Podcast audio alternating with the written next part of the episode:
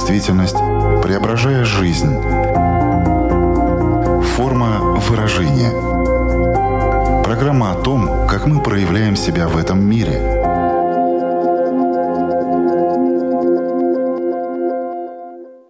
Здравствуйте! Меня зовут Александра Плотникова. В эфире Латвийского радио 4 программа «Форма выражения». Приветствую вас также, если мы встретились с вами на одной из крупнейших платформ подкастов. По данным некоторых исследований, в какой-то момент своей жизни примерно 70% людей испытывают чувство самозванца. На сегодняшний день часто используется термин «синдром самозванца». В нем-то мы и будем сегодня разбираться. Поговорим о том, что это за синдром такой, почему он возникает, как понять, есть ли он у вас, соответственно, как его распознать и как от него избавиться.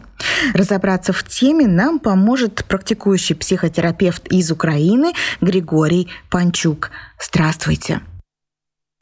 Здравствуйте, Александр. Приветствую вас и ваших слушателей. Форма выражения. Тему нашей программы я озвучила, это синдром самозванца, но никак не расшифровала, что он из себя представляет. Поэтому в первую очередь хочу, Григорий, попросить вас объяснить, что это за чувство. Для начала хочу сказать, что впервые о нем упомянуто в 1978 году. Это делали э, профессор психологии Полина Клайнс и психолог э, Сюзанна Айнс. И они заметили в своих изысканиях, что некоторые клиенты не могут, э, скажем так, приписать свои заслуги себе. Это психологическое явление, синдром или феномен, при котором человек не способен э, приписывать свои достижения собственным качествам, способностям и успехам. Несмотря на внешние доказательства их состоятельности, люди, подверженные синдрому, продолжают быть уверены в том, что они обманщики и не заслуживают успеха, который достигли. Э, успехи они объясняют, как правило, удачей, там, попаданием в нужное время в нужное место, или введением других в заблуждение, тем создали образ более умного, компетентного человека, чем есть на самом деле.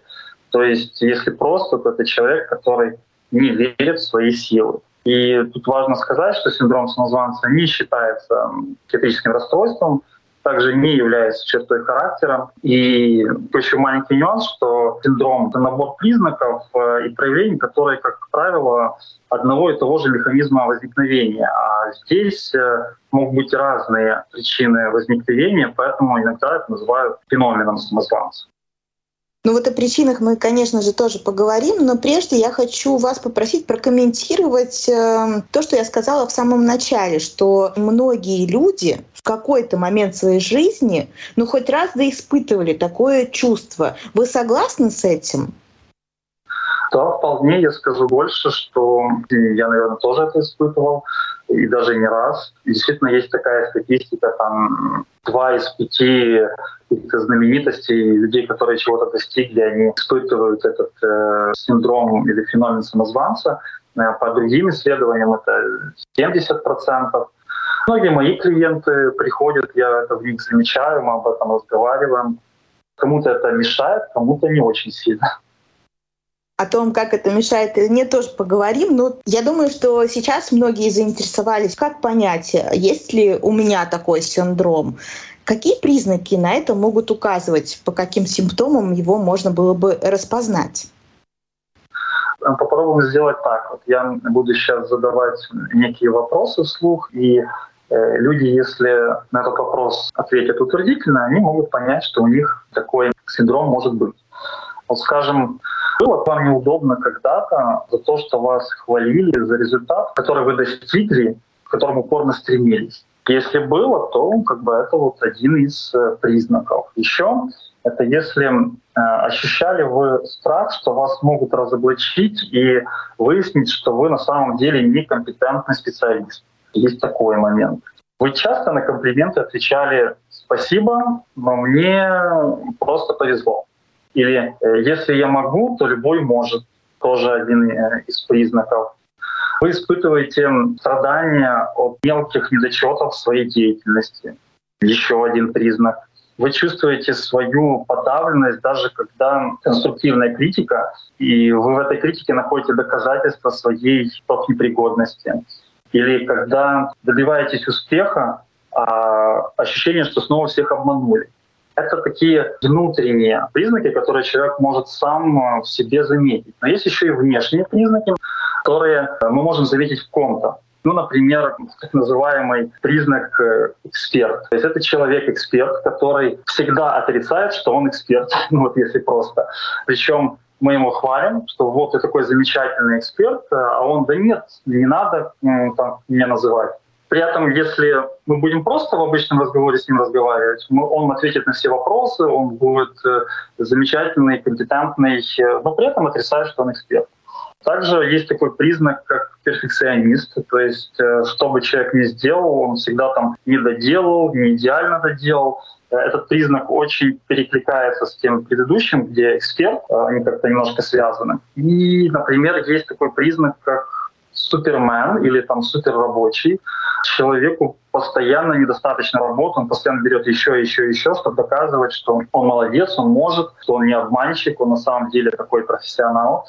Есть еще такой признак, э, немножко, можно сказать, смешной, природный гений. То есть человек всегда говорит о том, что ну это не я, это так природа меня таким создала, это генетически, вот, это не мои заслуги. Вот. А потом, когда у него что-то не получается, он сам же разочаровывается, Э, понимает, что никакой он не природный гений, но как бы вот обманщик он получается таким.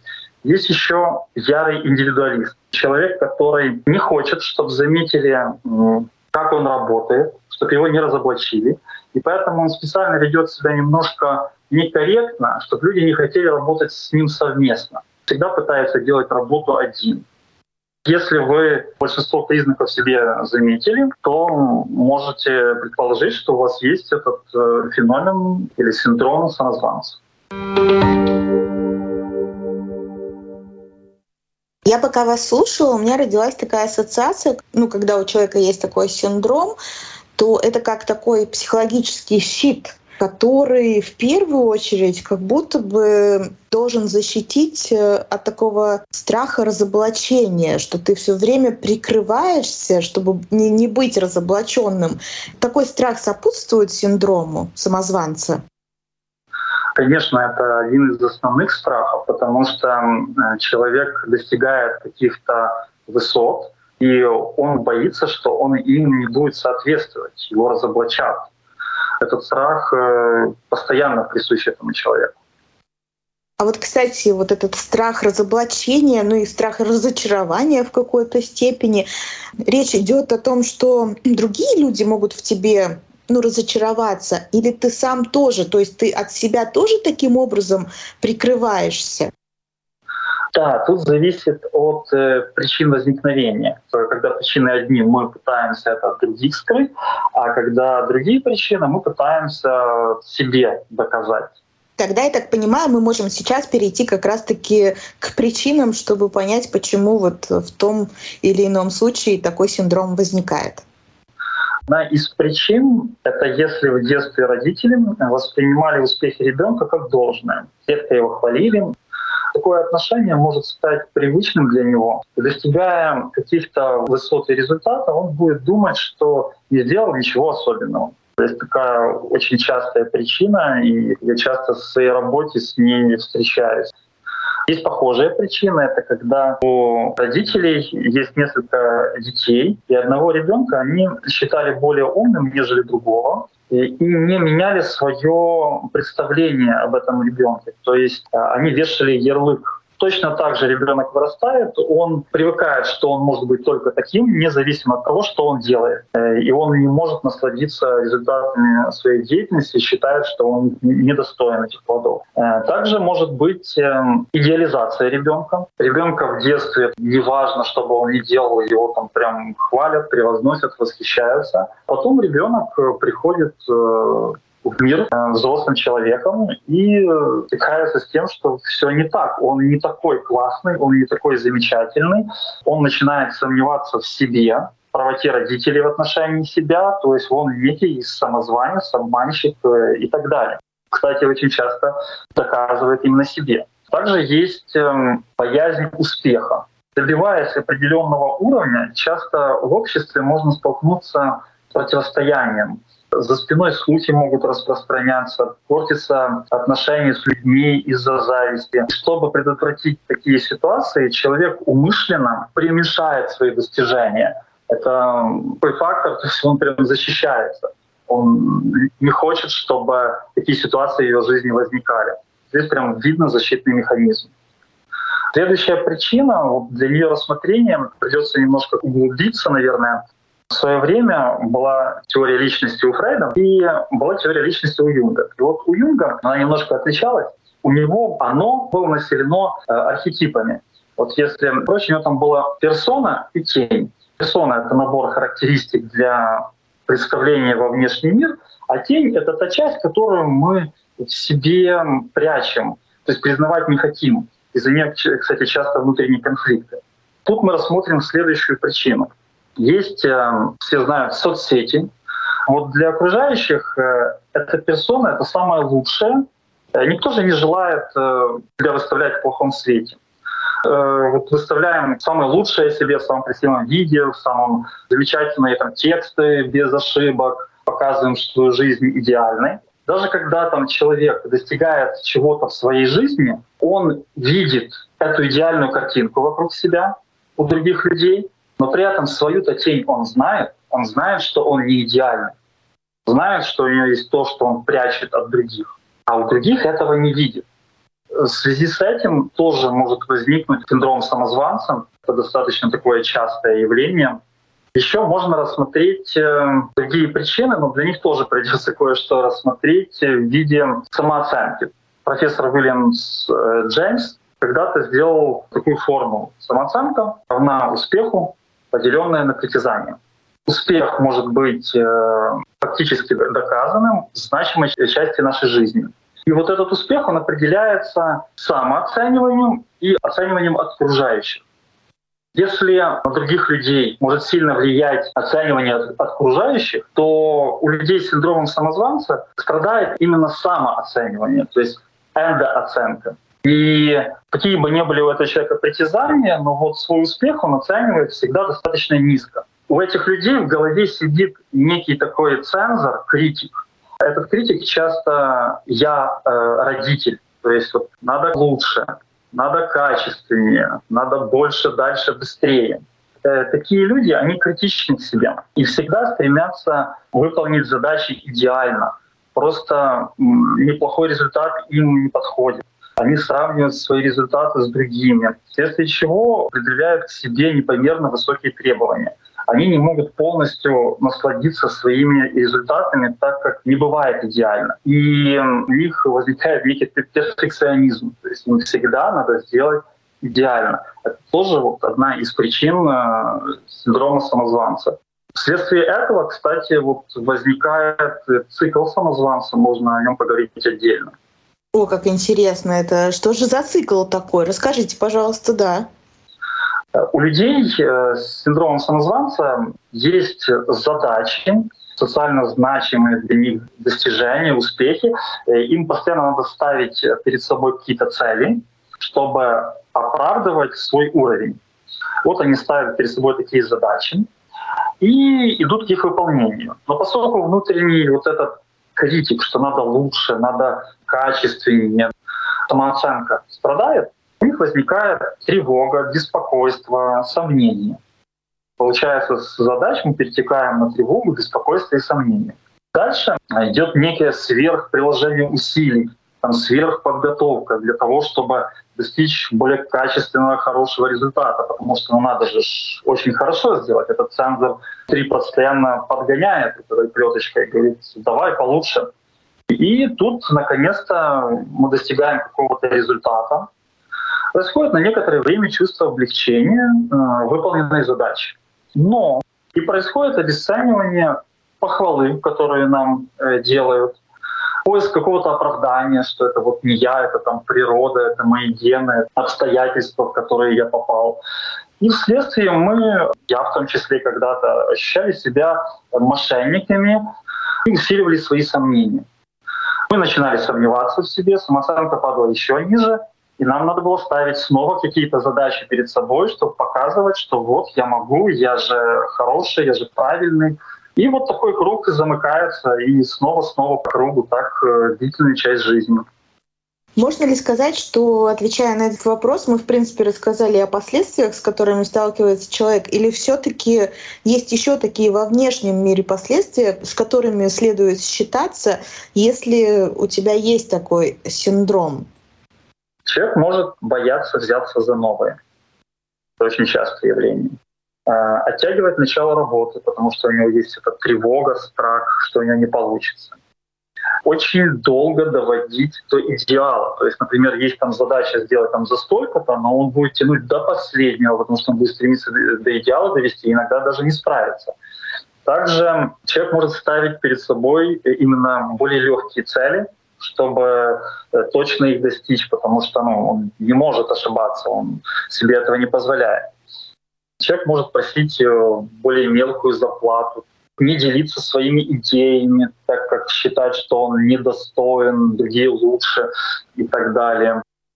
Может быть, например, если это не сфера деятельности там, на работе, а, например, личная жизнь, человек может э, комплексовать э, по поводу, пускай это будет сексуальных своих способностей, потому что он где-то что-то видел в каких-то фильмах, что там все делается очень хорошо, красиво и качественно, он будет себя сравнивать с этими людьми и постоянно искать недочеты в себе, он даже не будет наслаждаться процессом.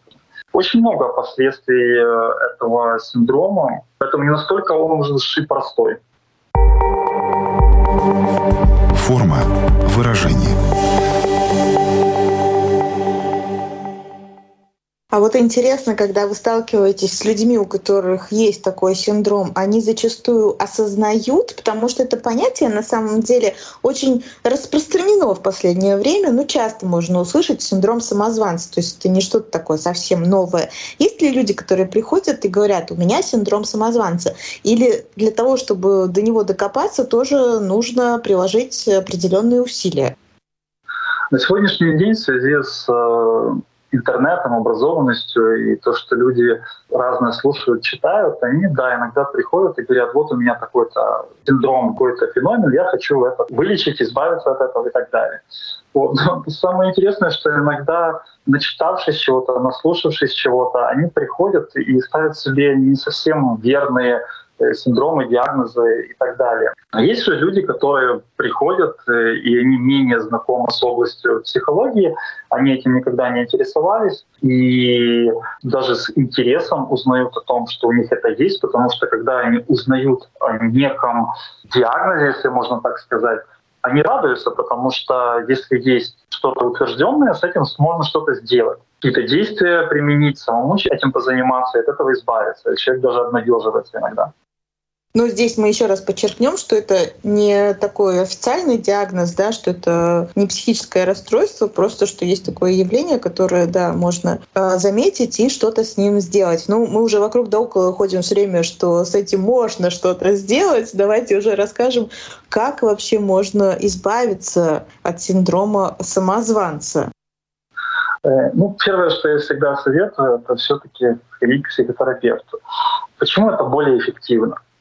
Потому что когда мы работаем не сами с собой, а в паре с другим человеком, мы выходим за рамки своего мышления, и это намного эффективнее. Ну, конечно же, кто-то захочет этим заняться самостоятельно, поэтому да, без проблем посоветую какие-то способы для них. Во-первых, это лечение когнитивно-поведенческой терапией, то есть эм, превозмочь свои предрассудки, начать распознавать негативные, разрушительные мысли избавиться от них, либо даже заменить их на другое что-то. Также можно разрешить себе ошибаться. Потому что критика и неудачи — это не преграда, это возможность стать сильнее. Все известные люди э, мира допускали ошибки перед тем, как добиться успеха. Поэтому не стоит бояться ошибки, надо пересмотреть свое восприятие ошибки. Также можно получить объективную оценку. Вот это очень интересно, потому что часто синдром самозванца, он в сфере деятельности какой-то конкретной. И вот здесь можно попросить экспертов, работающих с вами в одной сфере, оценить ваши навыки и дать обратную связь вот эта обратная связь, она будет каким-то показателем, и вы уже не будете там принижать или там преувеличивать, вы будете четко знать примерно свой уровень. Можно прокачивать свои слабые места. Э, то есть можно проанализировать какие-то конкретные знания, которым вам не хватает, и определиться, что вот если я достигну конкретно вот таких знаний, конкретно вот таких высот, то я себя похвалю. То есть это будут мои достижения, а не случайность какая-то, потому что я взялся вот за эти знания, чтобы достичь, сделать и так далее. Можно работать со страхами, бросать вызов своим страхам, идти туда, где страшно. Можно осознать, эм, что другие тоже это испытывают. Это, кстати, очень облегчает свои чувства. Также очень важно понять, что в любом случае с этим надо что-то делать. Если это просто так оставить, оно может быть, э, как мы уже сказали, с последствиями. Можно осознать, что выставлять свою персону более в лучшем виде — это не преступление. Так делают все. Это нормально. Все прячут э, немножко свою истинную суть.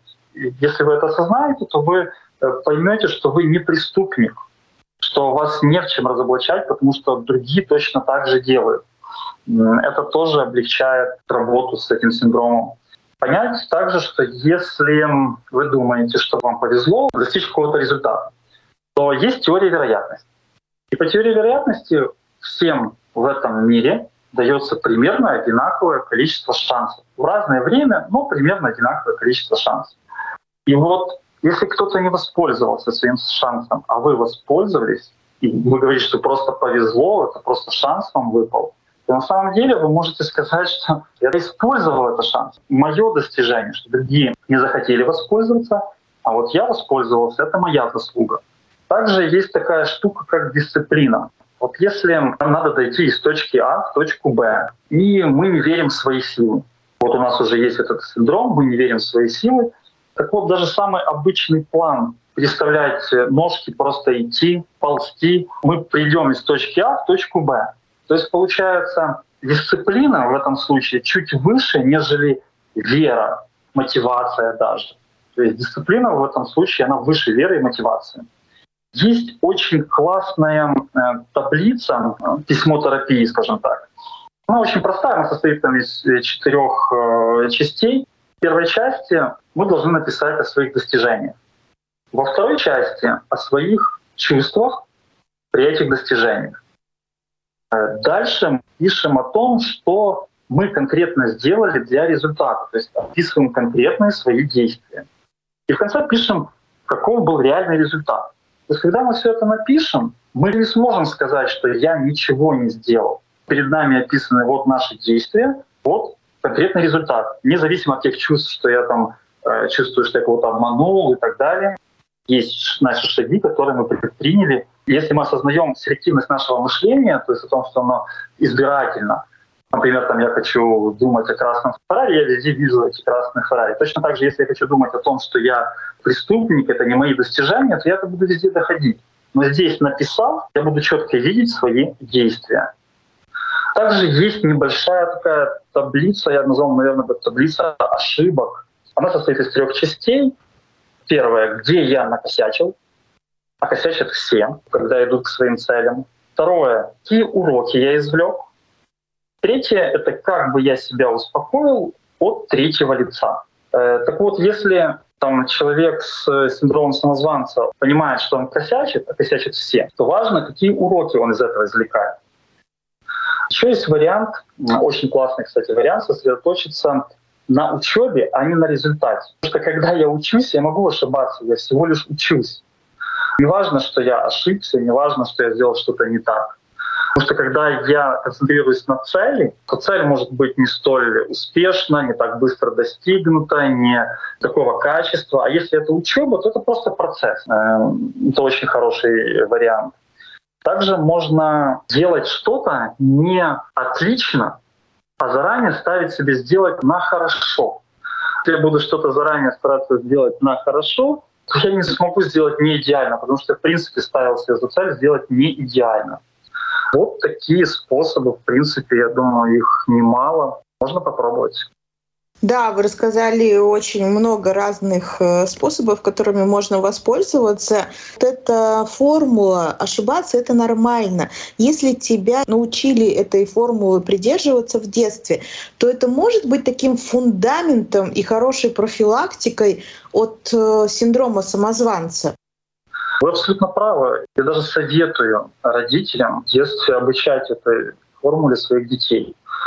Ребенок, который что-то уронил, разбил, и вместо того, чтобы на него накричать, можно даже рассказать, что ты знаешь, а я в детстве тоже много чего ронял и разбивал. И все мы ошибаемся, это нормально. Но вот если мы с тобой сейчас постараемся, мы это все уберем, у нас будет красиво, здесь чисто и все хорошо. А что-то другое мы купим новое, то, что разбилось.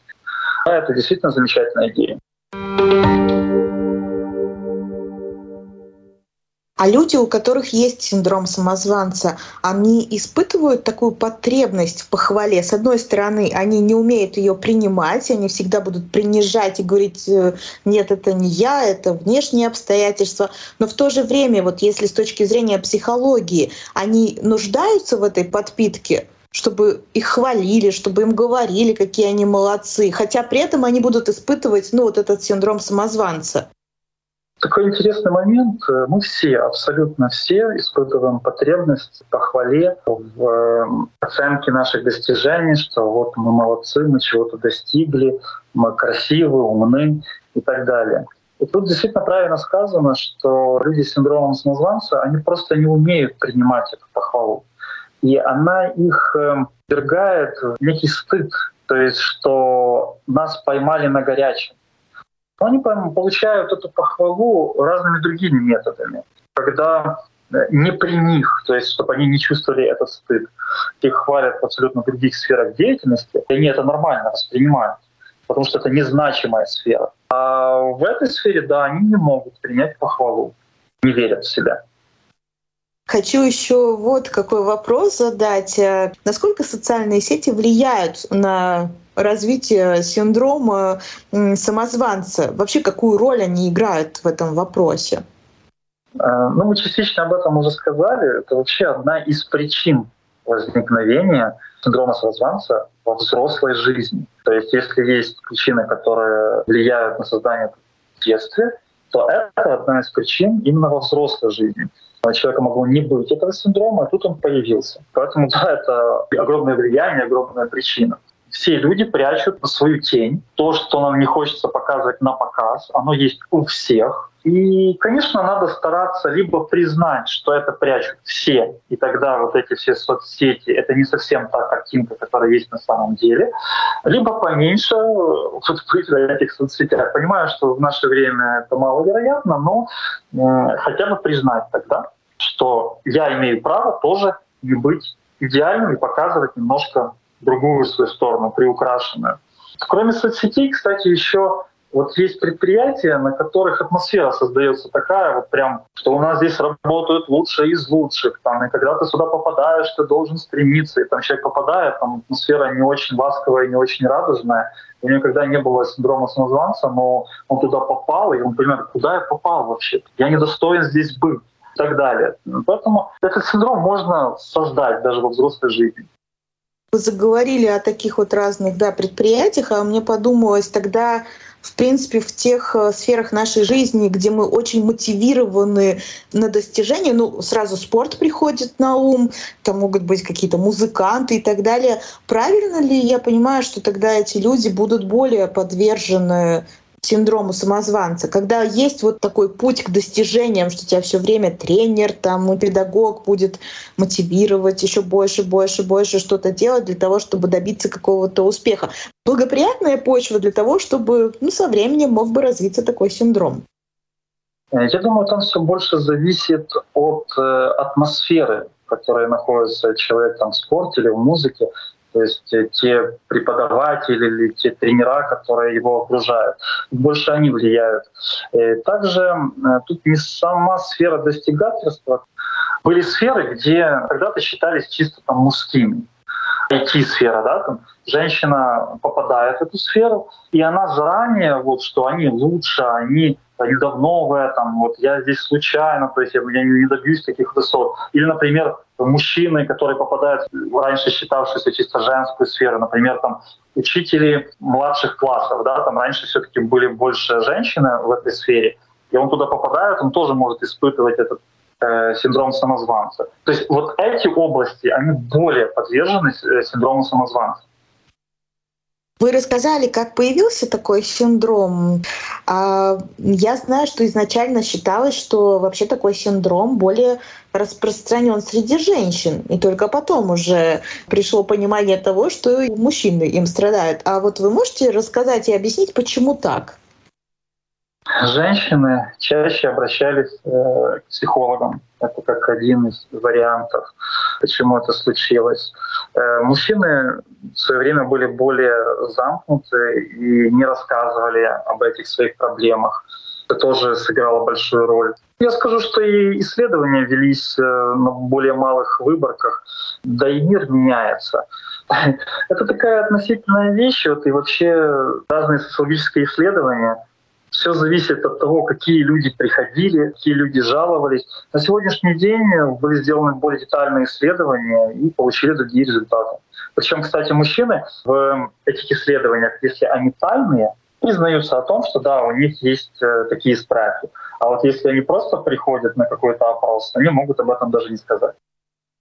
То есть, получается, вопрос все равно до конца не исследован. Но в любом случае подвержены этому синдрому все без исключения, нет никаких там гендерных различий, верно?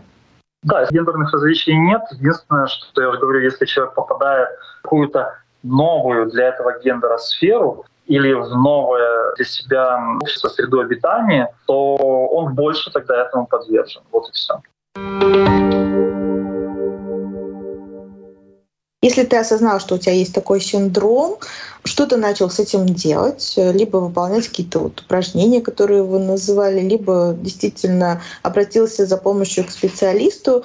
Но все равно это ведь так быстро не проходит и может накатывать, он может, э, так сказать, время от времени опять-таки вот это чувство приходить к тебе. Есть ли какая-то, знаете, первая помощь, которую ты можешь сам себе оказать? Возможно, что-то себе сказать. Ну, вы озвучивали разные фразы про то, что ошибаться это нормально, что дайте себе право быть э, не идеальным. Это они, их надо себе сказать, или что-то еще можно сделать, не знаю, вдох, выдох, ну разные тактики бывают. Вот именно в тот первый момент, когда ты поймал себя на мысли, что ты опять в это можешь сейчас скатиться. Что можно сделать? Да, можно, например, даже сказать, что я не бог, я человек. Все люди ошибаются. Это один вариант. Э, другой вариант э, — это то, что я говорю очень многим, что даже когда вот выключатель перенесли в доме из одного места в другой, и рука еще очень долго по тому самому месту бьет, э, нам нужно время. Нам нужно время для того, чтобы привыкнуть, чтобы переосмыслить. Э, мы даже, когда ходим спортом заниматься, у нас же не за один раз прогресс, мы там накачали себе мышцы. Нам для изменений нужно время. Вот. Точно так же здесь э, необходимо, первое, признать проблему. Второе, отслеживать проблему. И третье, решить, на что я хочу заменить эту проблему. Потому что мало от этого избавляться. Нужно решить, чего я хочу на самом деле и как я хочу. А на какой стадии у человека больше всего возникает сопротивление? На первой, второй, третий вы назвали их три. Вот в какой момент э, сложнее всего, как правило? Ну, например, если люди приходят уже к психотерапевту, то они готовы осознать. У них есть этот ресурс для того, чтобы осознать проблему. Дальше иногда возникает сопротивление — Потому что у человека же получается не с первого раза. На этой стадии как раз и возникают проблемы. С чем можно перепутать синдром самозванца? Пример с комплексом неполноценности. Потому что там человек тоже постоянно себя сравнивает с другими. В момент сравнения он может э, быть очень похожим. А где тогда вот эта граница, которая ну, вот будет указывать, что это синдром самозванца, а это комплекс неполноценности? В синдроме самозванца он всегда будет страх некого разоблачения. синдроме самозванца протекает именно в области самооценки. То есть там нет такого, что другие говорят, что ты плохой, а там другие говорят, что ты молодец, а вот человек не хочет это воспринимать, считая, что он обманывает. В этом разница. Что ж, разобрались. Еще раз просто хочу в заключении напомнить, э, что синдром самозванца — это когда есть ощущение, как будто бы вы кого-то обманываете, такой вот притворщик, когда вы объясняете свои успехи удачей или другими внешними причинами, но только не тем, что это ваша заслуга, и вы, в принципе, обесцениваете свои успехи. Все верно? Да, абсолютно. Тогда мы можем ставить уже точку в нашей беседе, и любой, конечно, может переделать ее в запятую, если решит э, обратиться к специалисту, изучить самого себя, я думаю, что в ходе нашей беседы многие могли все-таки уловить эти признаки, фразы, симптомы. Очень многое вы рассказали. Как можно было бы распознать в себе этот синдром? Ну и если есть желание, то тоже было озвучено очень много разных способов, которыми можно воспользоваться. Напомню всем, что сегодня в теме синдрома самозванца нам помогал разбираться практикующий психотерапевт Григорий Панчук. Григорий, что бы вам хотелось в заключении, может быть, еще раз подчеркнуть или просто пожелать нашим слушателям? Пожелать э, вам и слушателям здоровья физического, психологического, любви к себе и безопасности. Большое вам спасибо за этот очень интересный познавательный разговор. И вам спасибо.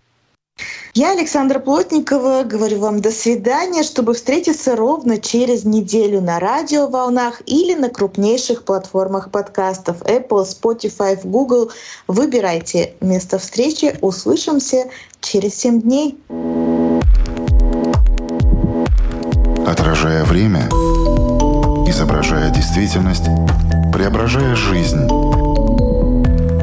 Форма выражения – Программа о том, как мы проявляем себя в этом мире –